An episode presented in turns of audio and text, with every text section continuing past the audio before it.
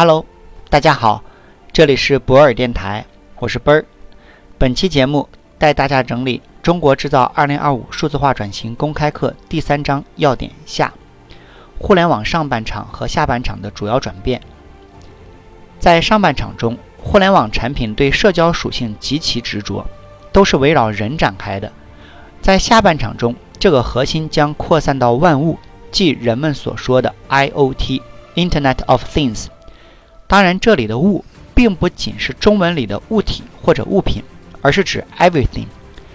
既包含了人，也包含了事件、数据、装置、系统、流程等所有物理对象，不论是智能的或者非智能的物体，与互联网无缝连接，从而实现虚拟和物理世界的一体化。物理对象可积极参与业务流程、互动、通信、控制，互联网。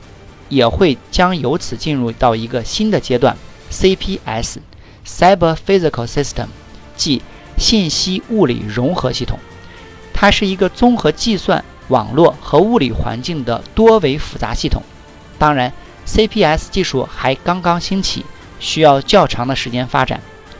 在上半场，互联网企业主要是以争夺用户注意力为目标，是围绕用户的眼球经济。属于 to C 性质的互联网正从消费互联网向消费生产型发展，即指向 to B，最终达到 to C，实现 to B 与 to C 的融合，也就是产业互联网化的过程。这将是价值经济。免费索取本书，请关注 WeChat 或喜马拉雅，账号都是奔儿幺二零五。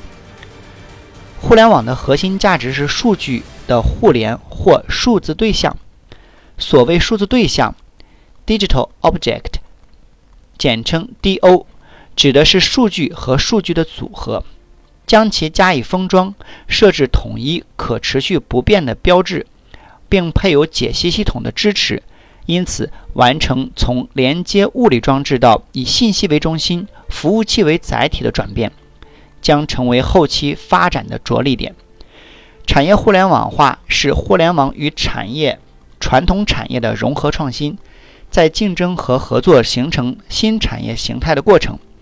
产业互联网不仅是产业形态与互联网技术的融合，更是互联网思维对传统产业的渗透，将互联网所承载的庞杂信息高效。的运转到传统行业的生产、交易、融资、流通等各个环节中去，但这并不意味着将传统行业的所有部分都机械化的互联网化，而是利用互联网思维去解决传统产业中的痛点问题，为传统行业做优化，帮助双方建立让彼此和谐共生的产业生态。如果听到今天的节目觉得有收获，可以在评论区写上你的感受。也可以将本条音频发到你的朋友圈、朋友群，分享给更多的人。感谢你，合作交流请联系奔儿幺二零五。